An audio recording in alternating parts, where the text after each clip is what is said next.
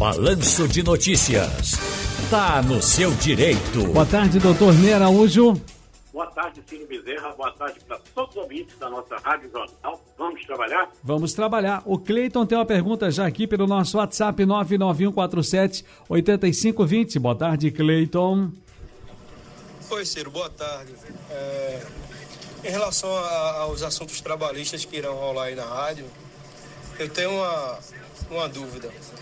Eu ganhei uma ação trabalhista onde o dono da empresa ele simplesmente sumiu. Há mais de, de um ano e meio ninguém tem notícias dele, ninguém sabe de bens.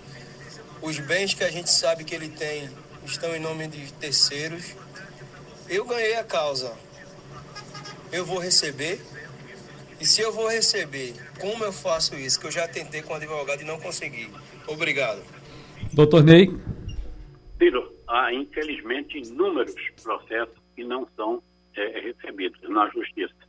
No caso desse, quando a empresa encerra a atividade, você deve verificar se há um processo de falência.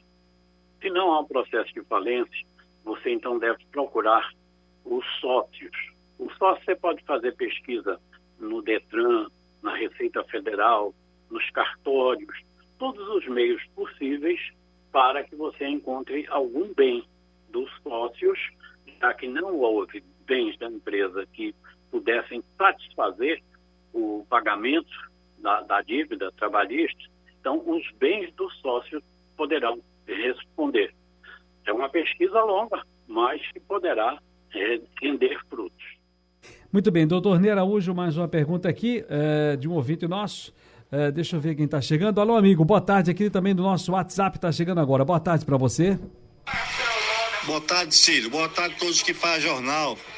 Eu sou Sérgio, meu nome é Sérgio. Eu sou natural de Recife, mas estou aqui em Nosso Senhor e Pujuca. Eu queria fazer uma pergunta sobre ao advogado, sobre a comprovação de vida. Quem tem biometria é preciso fazer a comprovação de vida ou não? Para a pessoa que tem biometria.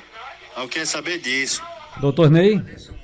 Ciro, quem tem a chamada biometria digital, qualquer operação que ele faz nos caixas de banco, ele é classificado como uma prova de vida.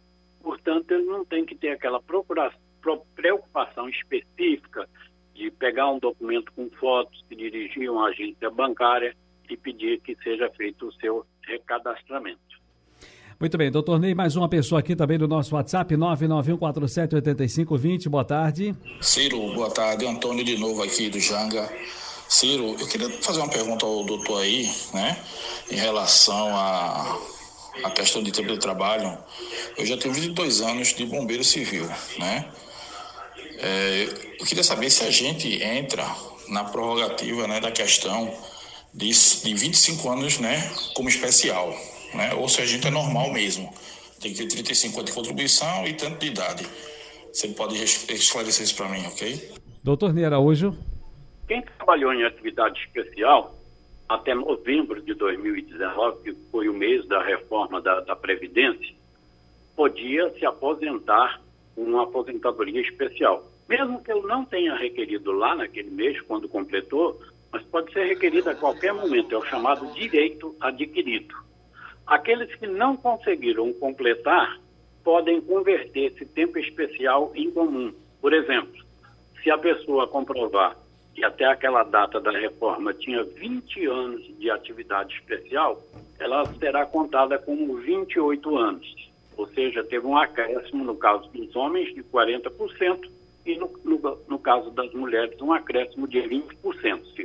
E isso pode ser somado com tempo comum em outras atividades para que a pessoa, então, complete o tempo exigido, ou para uma aposentadoria por tempo de contribuição, ou para uma aposentadoria por idade, ou então conseguir é, compor uma daquelas quatro regras não é, de transição que há para que possa alcançar sua aposentadoria. Doutor Ney Araújo, a pensão por morte não vai mais pagar atrasados, é?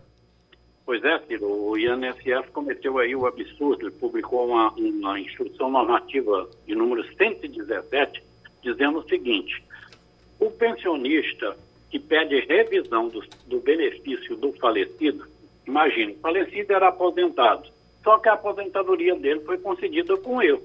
Se foi concedida com erro, a pensão também será com erro. Então, o pensionista pede a revisão da aposentadoria, consequentemente, até a revisão do seu benefício de pensão. E o INSS diz que vai pagar a parte for da pensão. Se for lá da aposentadoria, não haverá esse pagamento. Isso implica em que, Ciro? Teremos mais e mais ações na justiça.